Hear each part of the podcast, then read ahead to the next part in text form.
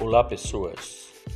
O podcast Resenha do Professor apresenta mais um episódio. Hoje vou conversar com o advogado Elias Soares, pedrense de coração, baiano de nascimento. Certamente ouviremos uma boa palestra. Com vocês, Elias Soares.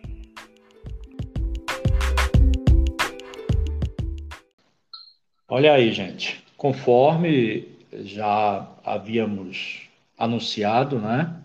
Hoje nós, é, eu vou conversar, né, com um, um baiano pedrense, eu acho que é assim, né? Ilustre, né? Mais pedrense, né? Mais torcedor do Bahia também, pelo que eu sei, torcedor do esporte, passei pernambucano também. Então, vou conversar hoje com o advogado, né? O assessor parlamentar, é, professor. Então, né? Realmente é uma pessoa que com certeza né, vai nos proporcionar uma boa conversa. Seja bem-vindo ao podcast Resenha do Professor Elias Soares. E aí, professor César, eu cumprimento a todos que estão nos ouvindo. Para mim é uma, satisfa uma satisfação enorme estar participando dessa, res dessa resenha contigo e me coloca à disposição para a gente bater um papo franco, sincero e bem produtivo.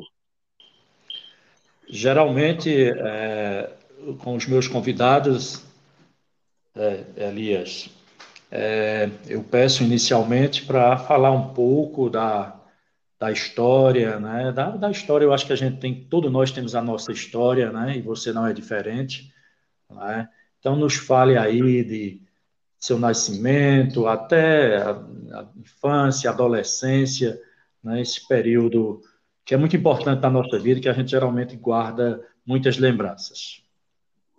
É, como bem você colocou, professor César, meu coração ele tem uma parte da Bahia e uma parte de Pernambuco. Mas, assim, voltado esse tempo, o maior período em Pernambuco. Eu vou tentar sintetizar partindo da Bahia para cá. Eu acho que é melhor para as pessoas se compreenderem.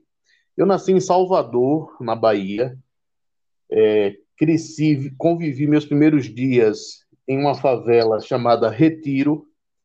Meu pai teve que sair de Pernambuco com 17 anos para ir à procura de emprego. Ele é torneiro mecânico, seu Cícero. E lá conheceu minha mãe, Dona Zezinha, de saudosa memória, e constituiu uma família. É, a primeira parte da minha infância, eu passei lá em Salvador, nesse bairro chamado Retiro. Foi uma das maiores escolas da vida que eu tive, porque as pessoas têm na mente um modo pejorativo e negativo que quem nasce em uma favela é bandido, é marginal, mas isso é um puro engano. Muitas vezes quem está numa favela é porque não tem a condição naquele momento de morar em um bairro mais estruturado. E lá no Retiro, eu fiz o meu ensino inicial, né? A educação infantil, eu acredito que até a quarta série.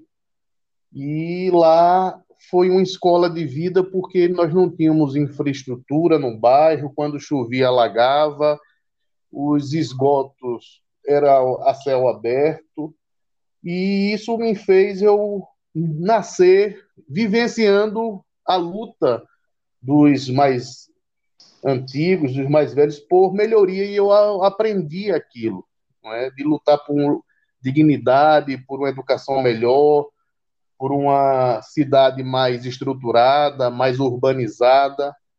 Isso marcou muito a minha infância e a minha vida.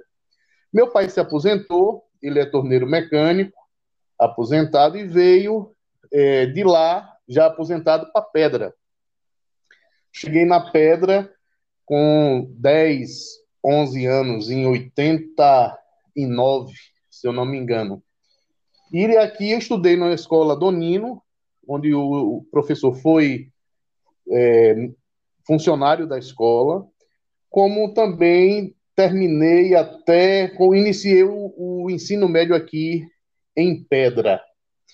E aí fui tentar realizar um sonho de jogar futebol, de ser jogador de futebol. Passei cinco anos em Recife, no Esporte Clube Recife, e tive um problema no joelho e voltei para cá.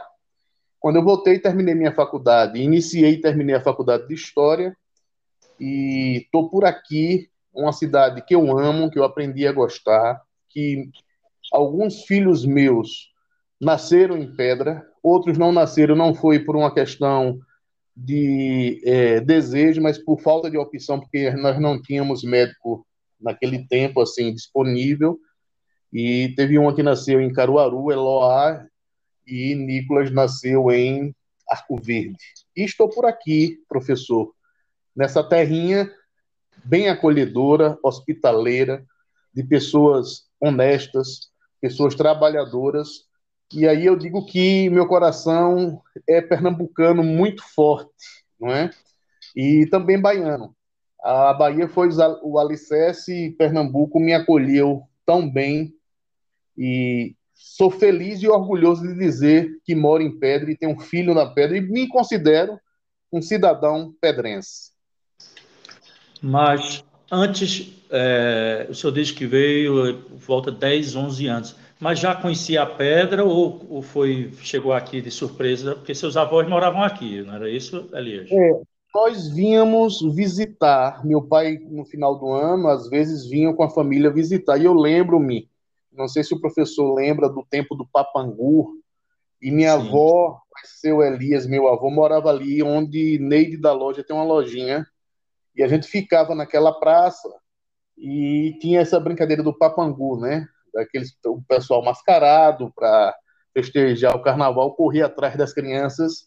E eu me lembro muito, muito do pé de tamarino que tinha lá na, na praça, árvores bonitas, frondosas. E na verdade, eu passeava aqui na Pedra. Eu já tinha alguns contatos e gostava muito quando vinha para cá. Eu lembro sim, é, prezado. Nós, eu, meus pais, né? Eu nasci, me criei ali naquela rua. Nós éramos vizinhos. Sim, sem dúvida. Elias, de seu Elias e Dona Ana. E me lembro assim, né, era uma família grande, festiva, era, foi uma vizinhança, foi um período maravilhoso. Eu me lembro também muito bem do Tamarindo, era mesmo em frente à minha Isso casa. E lembro mais, e lembro mais, Elias, eu lembro quando aquelas árvores elas foram arrancadas, né? Vocês sabem mais do que eu que na pedra tem isso, né? Cada é, administração que chega, não é? Isso, isso é tão antigo e tão marcado que parece que vai, é. ficou como um, um registro, não é? Uma pena, não é? Cada um que chega eu lembro-me bem desse, desse fato, senti muito, porque eram árvores assim, bonitas, históricas, né? E eu senti muito por isso. Era a falta de cuidado né, com o ambiente, um olhar, um olhar diferenciado, né? Sensível a saber que também é, a natureza, ela é vida, né? Infelizmente, muitos não pensam assim, né, professor? É, e aí foge a, a, a cores partidárias, sabe? É, é, são as pessoas mesmo, sabe? Aí a gente não pode dizer, ah, foi fulano, foi ciclano, não. É um, assim, é um, um inconsciente coletivo, né? É. Nesse sentido. Pois bem, Elias, então é, é pedrência, né? É pedrense Sou mesmo. Pedrense. Né? Fez, Agradeço muito, professor César, pelo povo da Pedra ter me oportunizado um filho de um torneiro mecânico e uma, uma mulher, uma senhora doméstica mas com muita dignidade, com muita honestidade, criou os seus filhos. E a Pedra me concedeu é, situações que marcam ainda hoje a minha história de vida, que foi dois mandatos como vereador pelo Partido dos Trabalhadores aqui em Pedra, consegui ser presidente da Câmara, onde a gente fez uma gestão voltada para fortalecer o povo pedrense e consegui também o intento de ser vice-prefeito do saudoso Zé Cavaz, e por quatro anos, né? Isso sem recurso, isso com a nossa capacidade de articulação, com a nossa inteligência que Deus nos deu, a gente conseguiu esses três mandatos que eu muito me honro, porque foram três mandatos de trabalho. O tempo passa e a marca do trabalho continua. Muitas coisas que tem em pedra, não são todas. Se eu disser que é 100%, eu estou querendo enganar, mas uma boa parte dos projetos que tem em pedra, a gente participou através desses mandatos. Chegare... Chegaremos já na política, viu? Tô... Vamos devagar. valeu, valeu. É, é, mas aí vocês, uma, uma, coisa assim que eu, assim, eu acompanhei, né? Assim, é, você terminou história, mas você passou um tempo e já entrou e resolveu cursar direito, não foi isso? Como foi? Que, que, que estalo foi esse? Que período foi esse? Você passou um tempo afastado da, do, do, estudo, como foi a, a, descoberta por direito? Ô, professor César, é, toda decisão nossa tem a ver com algo da nossa história de vida, seja de forma positiva, seja de forma negativa eu introduzi a minha fala dizendo que eu nasci em uma favela e me orgulho muito de ter nascido na favela porque trouxe ensinamentos e uma consciência de lutar pelos direitos dos trabalhadores. Eu acredito que fez o meu alicerce. Mas eu decidi fazer direito porque sempre encontra-se impregnado dentro do meu coração, da minha alma, uma capacidade de se indignar com a injustiça e lutar pelos direitos e pelos direitos dos trabalhadores. É, eu faço essa pontuação, essa diferença. A gente vive num país onde as coisas são negadas, os direitos são desrespeitados. Você tem que lutar para garantir o direito que já existe. Infelizmente, é uma coisa não é uma coisa boa. E aí o direito me fascinou, porque juntou a minha trajetória de vida, a minha consciência de classe e a minha vontade de lutar por um mundo melhor. E nisso o direito me proporciona, como operador de, do direito, como advogado, em enfrentar algumas situações é, na esfera jurídica para garantir e lutar e não é, deixar calar a voz de muitos que são assim desrespeitados. Então o direito veio casar muito com a minha história de vida e eu sou muito feliz, sou muito realizado por duas profissões que eu tenho. Uma é de ser professor, que não estou atuando na sala de aula, mas ensinei já e algum algum tempo e ser advogado isso me deu uma, uma assim, amplitude para poder enxergar o um mundo melhor e para lutar por dias melhores. Aí, aí, dentro do direito, aí você assim se identificou com alguma área, porque ele é bem, bem amplo, ou, ou não? Você admira ele como um, um, todo mesmo? Não, na verdade, assim, o legalismo, muitas vezes, da, da justiça, às vezes engessa e às vezes até assim afronta o direito costumeiro, né? Que é o direito que ele está achado no ambiente social e muitas vezes não está contemplado nas leis. Eu vejo essa contradição. Mas é, eu acredito que as áreas do direito, que é, uma, é, um, é um conjunto amplo, Existem situações específicas aqui para nossa região que nos proporciona assim uma atuação nessa perspectiva de garantir direitos. Deixa eu te dizer uma, é, o direito previdenciário. Nós somos um, é, pessoas que moramos em um município que 50%, 51% da população vive no urbano, no perímetro urbano, na cidade. 49, de 48 a 49, não tenho muito essa exato, mas é, é aproximado, vive na zona rural. E o INSS, ele tem feito uma injustiça social muito grande. tem cortado, tem negado os direitos dos trabalhadores rurais se aposentar, ter direito ao seu auxílio maternidade, a mulher, o auxílio doença, não é?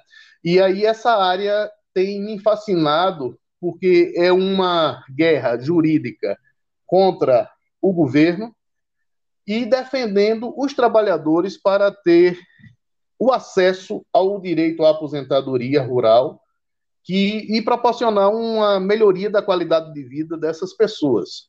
Essa área me fascina muito. Uma área também que eu me identifico é o direito administrativo, que é o direito do, do direito público de atuar na esfera pública, seja na Câmara, seja em prefeituras, seja desenvolvendo políticas públicas. Isso também me, me, me chama muito a atenção. Agregado ao tempo que eu passei na Câmara, essas duas áreas, a previdenciária e o direito administrativo, me chamam e me cativam muito para a minha atuação. Mas nós não podemos também ficar restrito a só essas duas áreas. Eu atuo também na área é, do direito civil, direito civil e também do direito penal. Quando surgem alguns gargalos, algumas injustiças, que infelizmente pode acontecer, a gente atua nas, nessas, nessas áreas que eu te coloquei. Na sua fala, assim, me vem à mente né, o, o, o artigo 1 da Declaração Universal dos Direitos Humanos, né, que diz que todos os seres humanos né, nascem livres e iguais em dignidades, em dignidade e direitos. E como isso devia ser algo inerente né, ao ser humano, né? mas, de repente, o indivíduo tem que recorrer para que seja cumprido, que seja observado aquilo que é um, um direito do ser humano, é inerente à, à, pessoa. Não é verdade, prezado? É sim, e tem uma, tem uma deturpação, professor César, sobre é, o significado de direitos humanos. Lamentavelmente, a mídia, os grandes capitalistas, é, colocaram na mente das pessoas que os direitos humanos são direitos que só defendem bandido. E isso é muito distorcido. Quando você bem colocou aí a Declaração dos Direitos Humanos, ela tem como objetivo de garantir os direitos essenciais à vida das pessoas. É o direito à água, é o direito ao meio ambiente sustentável, é o direito do trabalho, do emprego, é o direito da educação, é o direito à saúde, mas lamentavelmente eles fragmentam para tentar distorcer. Que direitos humanos é defender bandido. Isso, assim, é uma coisa que me chama muita atenção, mas a colocação que você faz aí do artigo da Declaração dos Direitos Humanos é muito importante. É tratar gente como gente, é tratar pessoas com respeito, independente de cor, de raça, de ideologia, de orientação é, sexual, isso é direitos humanos, não é? É verdade, é, é, é, é algo realmente muito. termina sendo complexo. Era coisa simples de se entender, né? mas as pessoas tornam, né, dificultam o entendimento apenas para beneficiar né, determinados grupos, na verdade, né? quanto o capitalismo, enfim. Infelizmente, essa, essa, esse lema de que direitos humanos é direito para defender bandido é, é, presente na nossa sociedade e ultimamente mais ainda. Mas é enfim, mas enfim, aí terminou a faculdade, aí fez a OAB e começou a exercer, não é isso? É, eu terminei a faculdade de Direito em Garanhões em 2015, ainda na época eu estava atuando como vice-prefeito e o estatuto da Ordem dos Advogados veda, não é, é incompatível com a advocacia quando você está exercendo um cargo no executivo, seja ele prefeito, vice-prefeito, secretários e tal, até presidente da Câmara também. E aí eu me segurei um pouco para fazer o AB. Terminei o mandato em 2016 e no, no, no ano posterior, em 2017, fiz o primeiro concurso da OAB e pela graça de Deus e também pelos meus estudos, que eu passei bem seis meses estudando em casa depois que saí do mandato como vice-prefeito, tive assim a honra e a grande oportunidade de ter passado na OAB. E desde setembro, setembro, novembro de 2017, é, eu venho atuando como advogado aqui na Pedra, na região, até no próprio Recife, e isso tem eu tenho me identificado muito, professor. É bom a gente fazer o que gosta, é bom a gente fazer aquilo que nos realiza e é bom a gente contribuir em deixar as pessoas felizes, em buscar lutar por elas, porque o que é que significa a palavra advogado no latim? É advocatius. É aquele que é chamado para ajudar. É aquele que, quando alguém está com problema, e aquele problema aquela pessoa não pode resolver, chama o advogado para ajudar a solucionar aquele problema.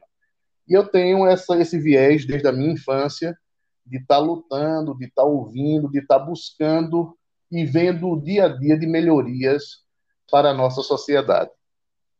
É, de acordo com sua fala, né, a, a, a gente vai ver agora essa questão desse despertar para a política partidária, né? mas é, é, o senhor já deixou bem claro que aquele, aquele cenário lá do retiro é, em Salvador, né, ele ficou marcado e é um cenário que mostra a desigualdade, na verdade. E muito jovem, então, teve, teve um momento específico assim para despertar mesmo para a, a, a luta, a questão partidária mesmo. Como se deu esse processo? Teve sim. Muito obrigado pela oportunidade de, pela primeira vez, assim, eu acho que é uma das primeiras vezes, ou é a primeira vez que é, eu estou buscando, de forma assim, bem objetiva, sintetizada, explicar um pouco sobre isso. Eu vou contar rapidamente três situações que me chamaram para eu fazer a, o despertar para a política partidária. É, a primeira o senhor já colocou, né, essa história de Salvador, que eu nasci é, na mobilização né, lá da Associação é, de Moradores do Retiro, fazendo protestos, chamando a atenção da prefeitura pelo esgoto a céu aberto, quando chovia água entrava nas casas tal. E quando eu vim para Pedra, aconteceu várias situações, mas eu quero só falar duas que aconteceu aqui em Pedra, Pernambuco. A primeira é quando eu cursava oitava série, aí na escola Professor Brasiliano, Dona Tacira foi, na minha opinião, uma das melhores diretoras que aquela escola já teve, porque ela fazia as coisas com zelo, com carinho, não menosprezando as outras. Acho que também teve outras excelentes diretoras, como a professora Ieda, eu também coloquei outras que passaram por lá. Foi feita uma seleção, eu era é, pré-adolescente, acredito com 14 anos, já adolescente, e 13, 14 anos, e foi feita uma seleção pelo Banco do Brasil, lá, em, lá na escola. Os alunos que tiveram mais notas, melhores, foram selecionados, e depois teve uma segunda fase para fazer uma redação. E é, nessa, nessa situação, eu, depois de alguns anos, Dona Tacira me comentou em um almoço que eu estava na casa de Dona Luizinha, lá no Alegre. E ela disse assim: Elisa, eu tinha uma coisa para te falar que eu nunca falei, mas eu vou te falar. Porque senão eu, eu ia ficar com isso, com esse peso o resto da minha vida. Se você lembra daquela seleção, eu disse: sim, lembro. É, quem passou foi você mas depois foi feita uma reunião, chegou uma ordem, isso foi do lado político, né? Que antes tinha indicação, que você era um rapaz bom, era um rapaz de família, mas sua família tinha chegado há pouco tempo da Bahia, era um pessoal de fora, e PPP e papapá, e aí mudaram, botaram o segundo para primeiro.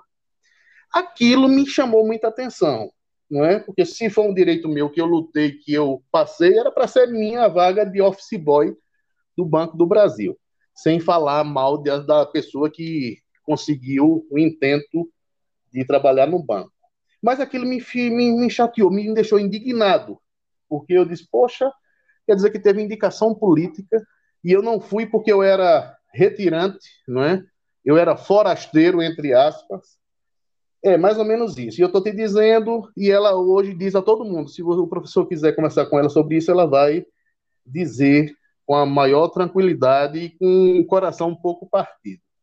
E uma outra situação foi é, quando minha mãe adoeceu, é, em 96, 95, eu usei um, um limite do contra-cheque, do cheque ouro naquele tempo que eu tinha é, do Banco do Brasil e estourou a, a, a conta e os juros, uma, uma conta assim, vamos dizer, que era mil reais, passou para 20, 30 mil, entende? Com o tempo.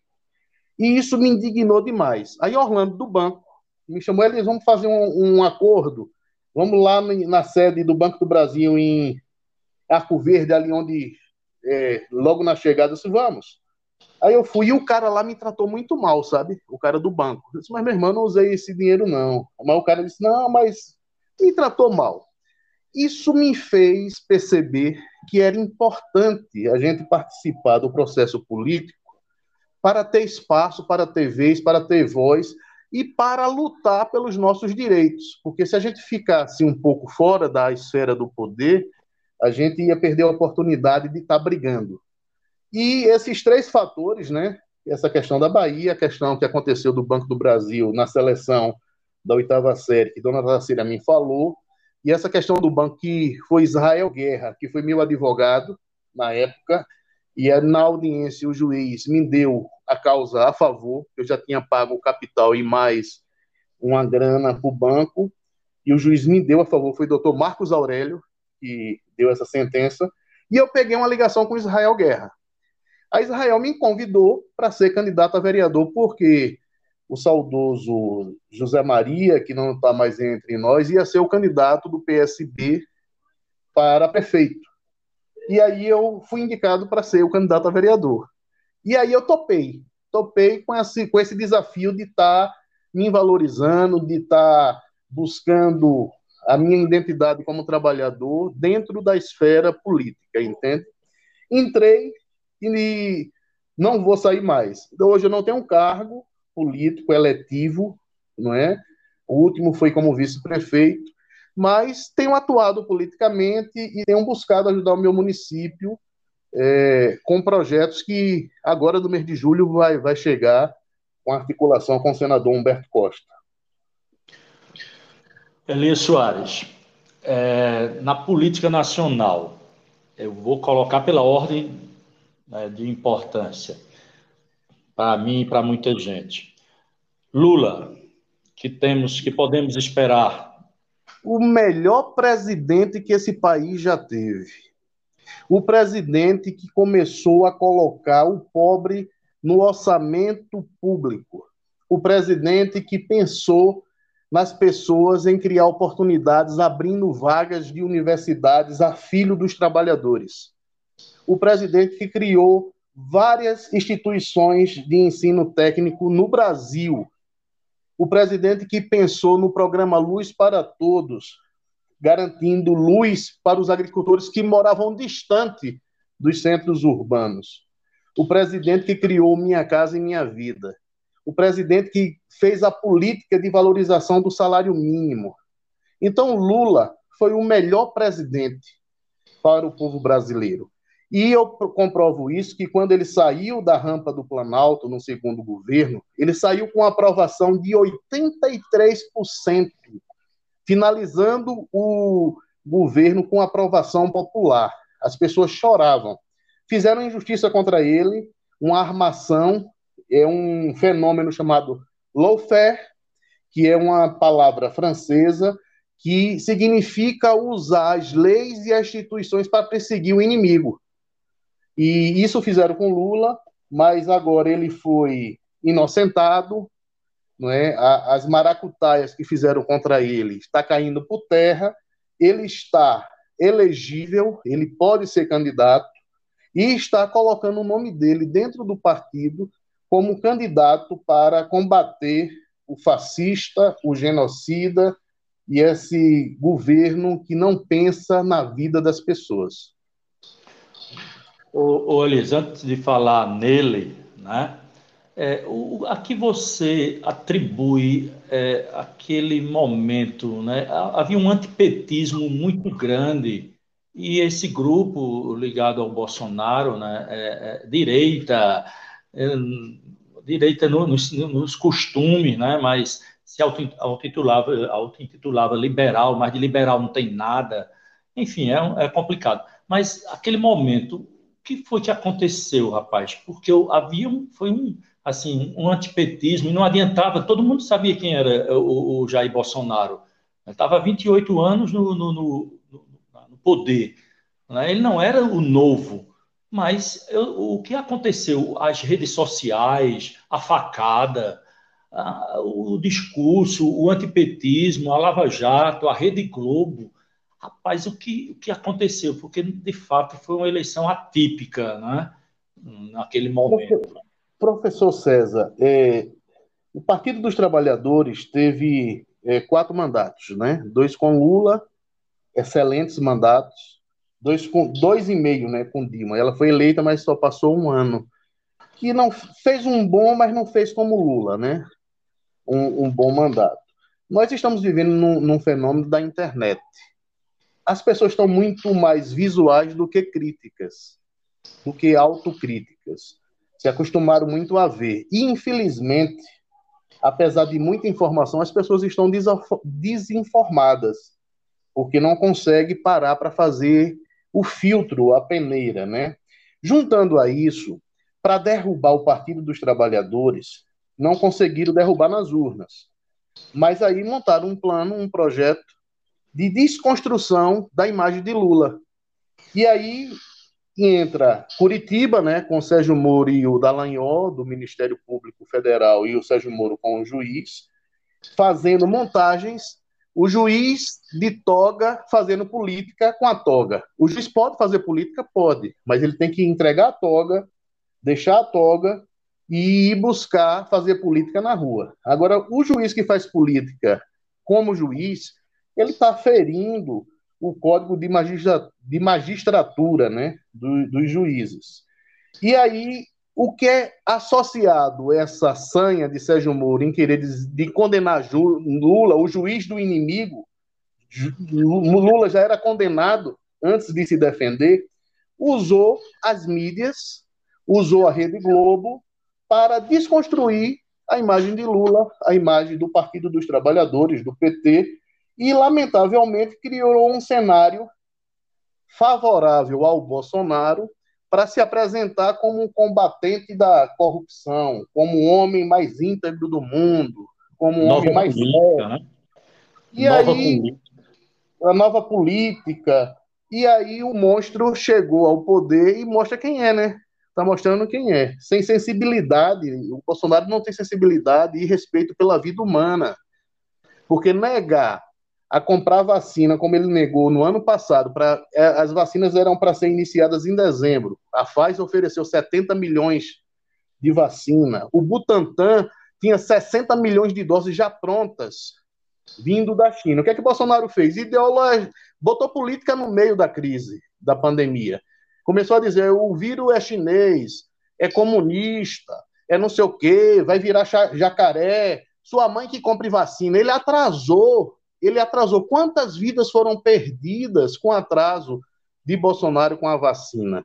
Então, finalizando a sua pergunta, eu acho, não, eu tenho certeza que foi um conjunto de fatores. A justiça é, armada para destruir o inimigo, infelizmente, através de Sérgio Moro, a Globo e a grande mídia dando fatos, cobrindo e distorcendo as imagens, as pessoas com muito fake news na internet se alimentando sem beber em outras fontes, sem fazer leituras, sem fazer críticas, autocríticas, fez com que o, o, PT, o Partido dos Trabalhadores, aumentasse o seu desgaste e, por outro lado, beneficiasse ao, a, a Bolsonaro, né? É, Elias e prezados ouvintes, nessa, nesse momento pandêmico pelo qual estamos passando, eu, eu, eu me custa, me dói admitir uma, uma, uma, a seguinte realidade. Na guerra de informação, infelizmente, eu digo infelizmente, sentindo mesmo, o, o genocida ele conseguiu falar uma língua de negacionismo, né, anti-ciência, né, a favor de aglomeração. Todo final de semana ele junta milhares de pessoas numa moto, não sei mais em que, não sei mais em que. E aquela mensagem, ele é um líder da nação, por mais que a gente, que a gente não goste dele, né? Ele é um líder, ele é um exemplo. Eu digo, eu sou pai, o senhor é pai, né? Se educa as pessoas também por exemplos. Não só é por, por gesto, não é isso, não só é por leis, mas por exemplo. Mas que, que exemplo a população brasileira tem? De um lado, o Poder Executivo Federal em comportamentos absurdos. Governadores, cada um tomando sua posição, prefeito, e a população no meio fica enlouquecida. Né? E, infelizmente, a mensagem que a maioria da população seguiu é essa mesmo: é de, tá, de aglomeração, de estar tá na rua, de achar que não acontece comigo. Né? Infelizmente, a mensagem dele foi muito poderosa. E nessa guerra de informação, ele conseguiu convencer muita gente, viu, viu Elias? Né? Muita gente inclusive pessoas ligadas a nós, até familiares, né? e o resultado é esse, o resultado é esse descontrole, não é verdade, prezado? É verdade. É, o Bolsonaro, como presidente da nação, era o primeiro para dar exemplo, né? Mas ele, de forma irresponsável, ele dissemina a irresponsabilidade, porque são 450 mil mortes, professor César. Dentro, dentro desse, desse número, tem nomes de pessoas conhecidas. A primeira pessoa que a gente perdeu aqui em Pedra foi uma pessoa que eu prezava muito, respeitava muito, gostava muito, que foi Walter Lando. No dia 13 de maio fez um ano. O nosso amigo Birino, o nosso amigo Ciromar, o nosso amigo Eraque, Dona Helena, lá do Riacho do Pau, pessoas que a gente conhece, meu irmão, que a gente sentiu na pele e sabe que foi o pior momento da minha vida foi não, não ter proporcionado um, um velório, um luto digno para o Walter Lando. A gente não conseguiu nem chegar perto, meu irmão. Isso machuca. E isso nos traz mais indignação, porque o Bolsonaro não respeita isso. O Bolsonaro ele faz com que as pessoas se iludam com o discurso fascista. Ele não tem ética, ele não tem limites morais e é descarado. Muitas vezes fala coisas que não têm procedência, que não são verdades. É aquela lógica da comunicação de Hitler na, no tempo do nazismo, né? Repetir várias vezes uma mentira para ela se tornar com aparência de verdade e com a cara mais lisa do mundo. E isso nos machuca, meu irmão, porque, infelizmente, quantas vidas não poderiam ter sido preservadas se o presidente Bolsonaro cumprisse o papel dele? Garantir vacina. Garantir vacina para as pessoas. A vacina chegou atrasada, professor César. Hoje eu estava lendo um noticiário e recebi uma, com grande satisfação a notícia que agora foi autorizado pelo governador que professores, profissionais da limpeza, caminhoneiros, motoristas, pessoas que trabalham com o coletivo, vai ter o direito a se vacinar. É mais do que justo. É mais do que justo. E era o que era para Bolsonaro fazer. O que é que ele fez? Atrapalhou, não quis comprar vacina. No dia que a Pfizer veio vender as vacinas, que marcou uma reunião com ele, eu gosto muito de Amado Batista, sou fã dele, sou admirador não estou falando dele como profissional, mas Bolsonaro foi para a fazenda de Amado Batista conversar e ouvir música. E isso não é momento, meu irmão. A gente tem que ouvir música, tem, mas ele, como presidente, deveria garantir a vacina, deveria comprar a vacina. Agora está comprando, tá. Mas as indústrias farmacêuticas, como a Pfizer, como outras, já assinaram contratos com outros governos, então o Brasil ficou na rebarba. Enquanto a gente vê aqui Chile, Bolívia, Equador, já vacinando desde dezembro, Desde dezembro de 2020, o Brasil praticamente está começando a vacina agora. E foram quase mais de seis meses, mais de cinco meses. E isso atrasou, isso prejudicou. Pois é.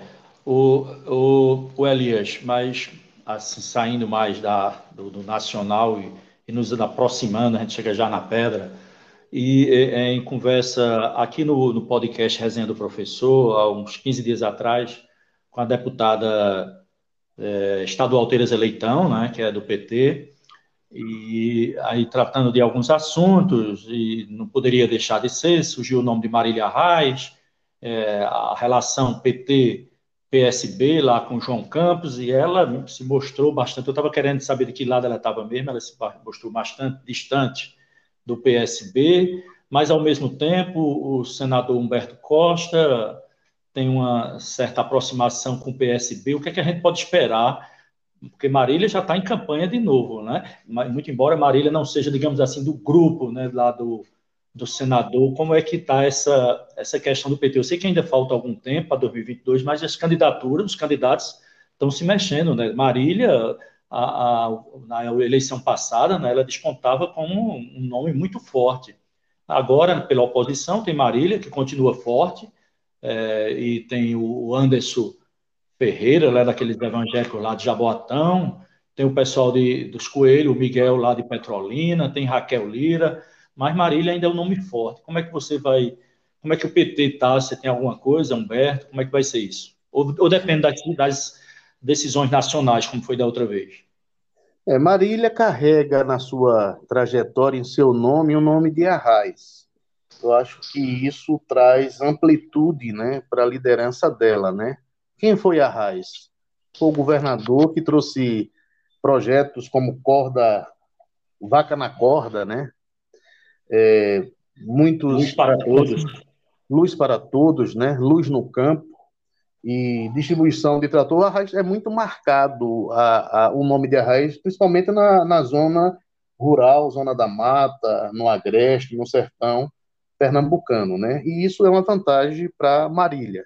Soma-se também essa questão da, da empatia, da qualidade que ela tem de ser simpática, de ter uma boa oratória tudo bem.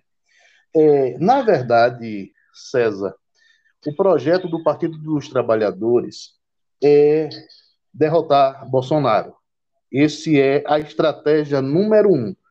E para se derrotar Bolsonaro, a gente está com a expectativa e a esperança no nome de Lula.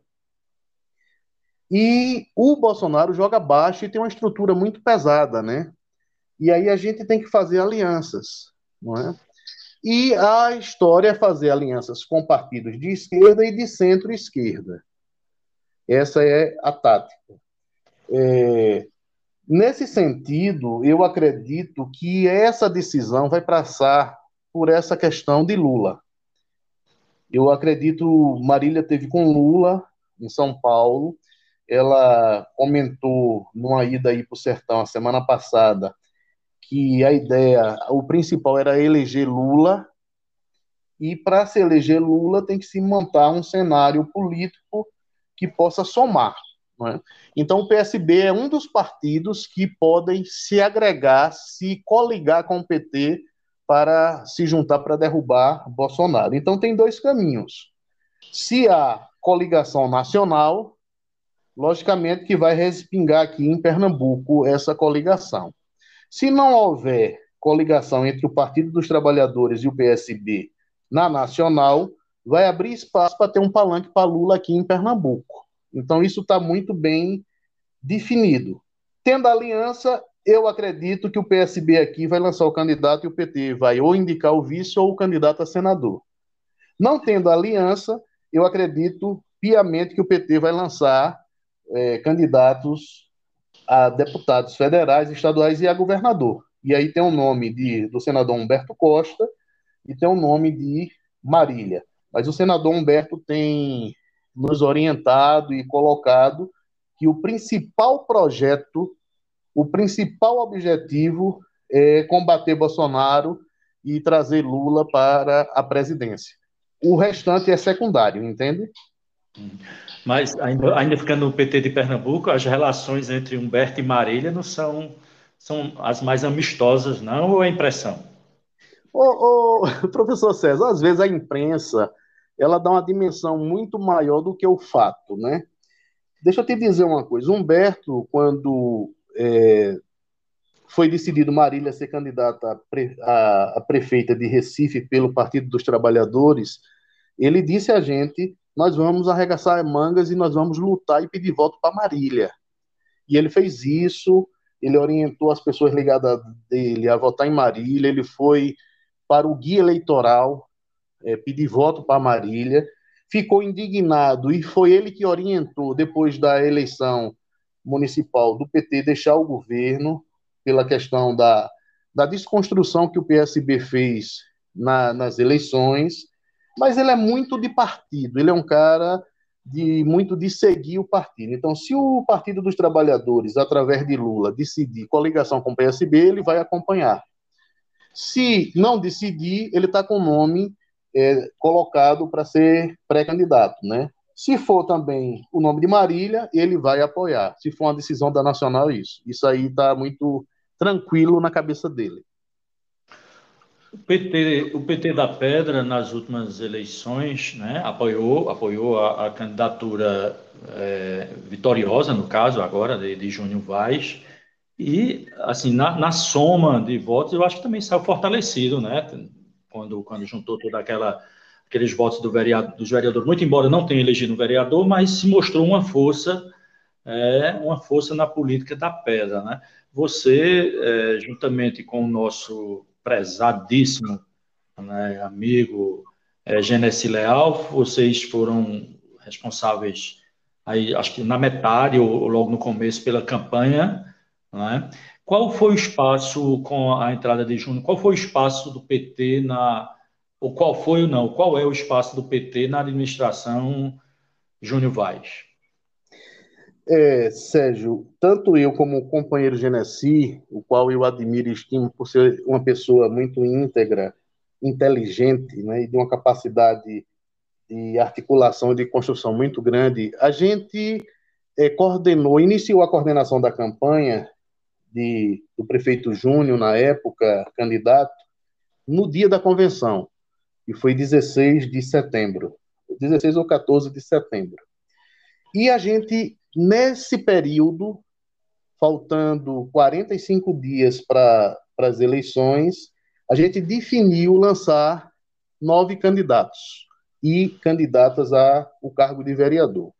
Foi uma campanha decidida assim já na reta final sem muita estrutura, com nomes do povo, né? Nomes que não tinham muita visibilidade, mas a gente ficou muito satisfeito com o resultado. Nós conseguimos 1.078 votos é, nessa empreitada. Uma outra coisa é que com o, a participação do PT junto com a Avante, na coligação que só era PT e Avante, o PT também contribuiu num, horário eleitoral, né? Levou quatro minutos e quatro segundos para é, o candidato Júnior e contribuiu muito o rádio é, chegar na zona rural a quem estava tirando leite, quem estava a dona de casa, que o rádio aqui em Pedra, segundo as pesquisas, tem uma força muito boa, muito extraordinária. Ganhamos as eleições, houve um movimento anti-PT depois das eleições, né? criticando o PT, que o PT fez isso, PT falar antes falar do PT era muito fácil, né? Eu não sei se vai ser fácil, se Deus quiser, com a eleição de Lula presidente, né? Mas começaram a, que, a querer arrumar culpados. Na minha avaliação, o PT cumpriu bem o seu papel, em termos de ajudar, em termos de participar, em termos de coordenar, em termos de aumentar o número de candidatos para pedir votos para o candidato a prefeito, apesar de não ter sido feito nenhum vereador, nenhuma vereadora, mas na política é assim: ora se ganha, ora se perde, né? Sobre a questão da participação é, do governo, o prefeito Júnior tomou uma decisão de não politizar as indicações, né?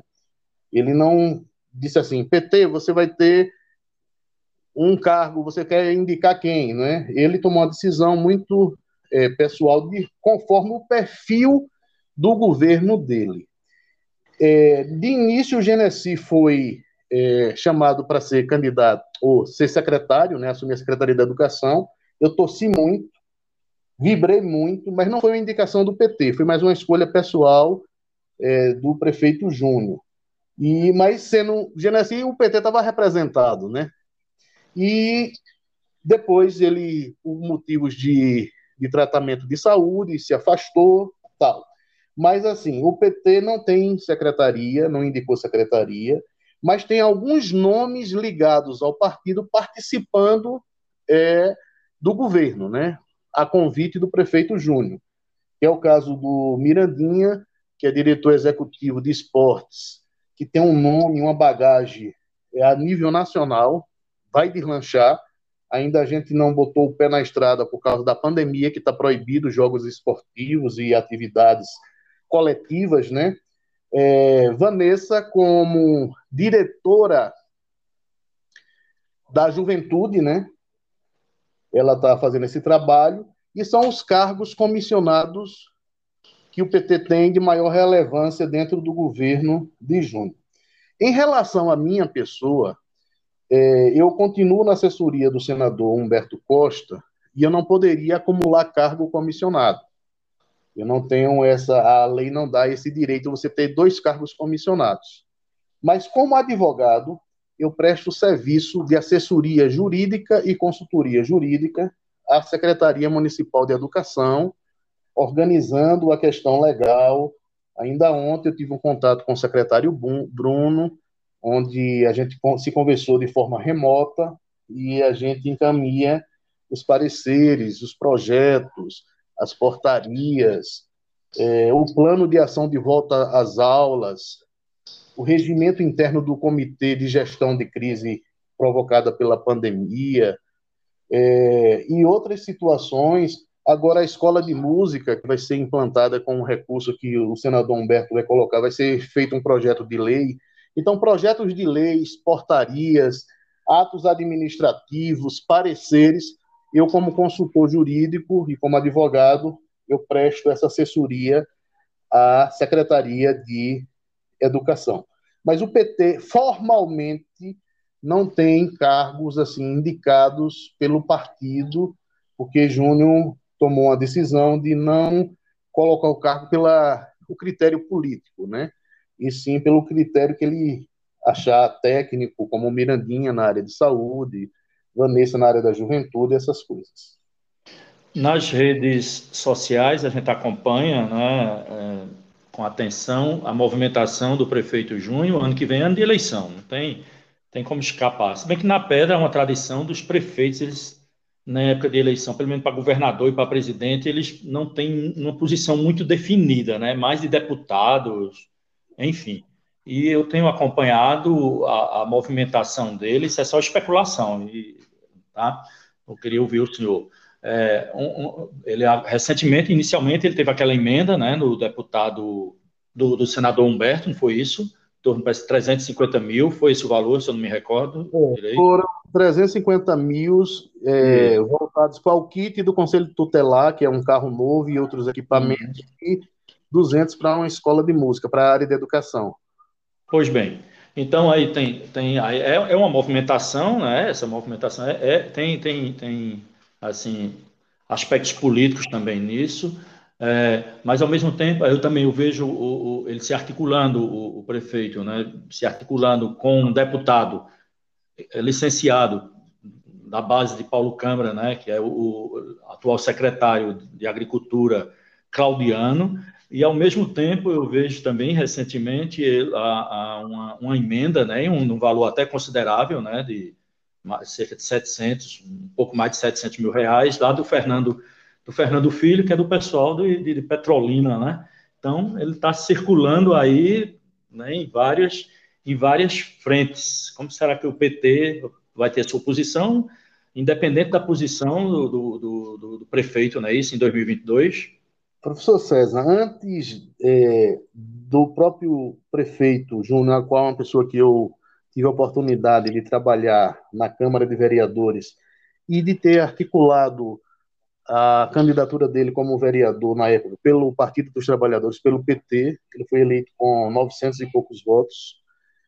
Eu tenho uma relação boa com ele e antes mesmo dele assumir, tanto eu como o Genesi e o presidente do PT, Fábio Araújo, a gente conversou com ele sobre o cenário de 2022, dizendo que o PT tinha essa tradição, essa postura, esse posicionamento de procurar votar nos candidatos do PT.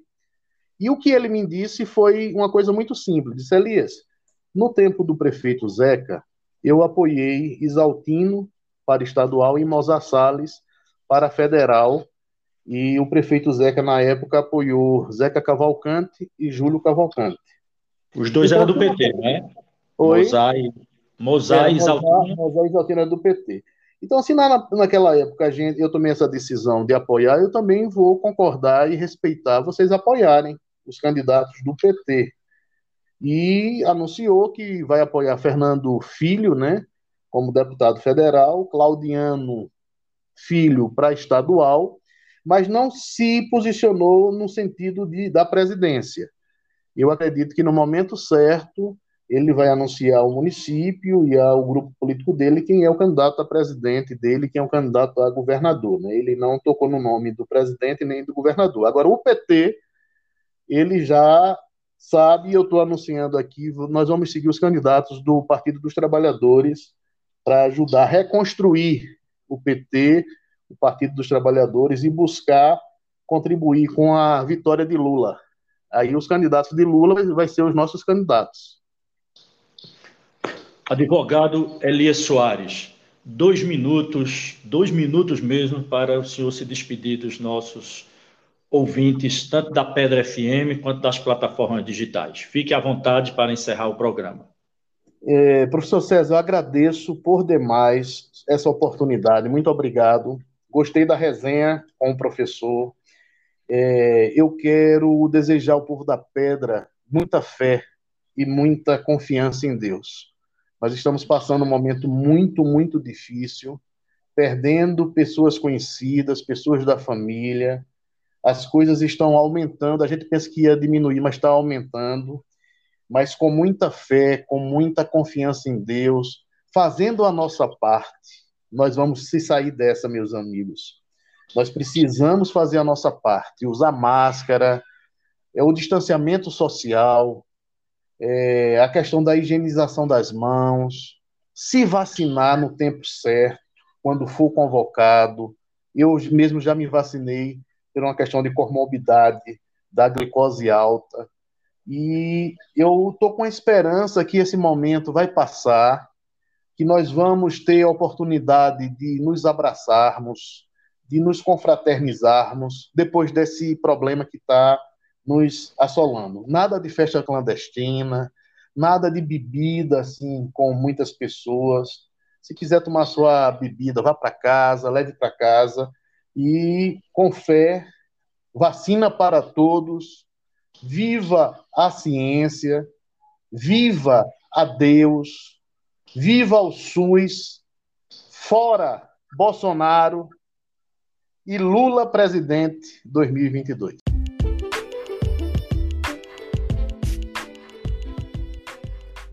Desejo agradecer a participação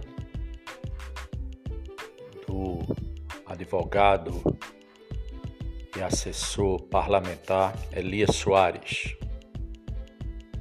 podcast Resenha do Professor.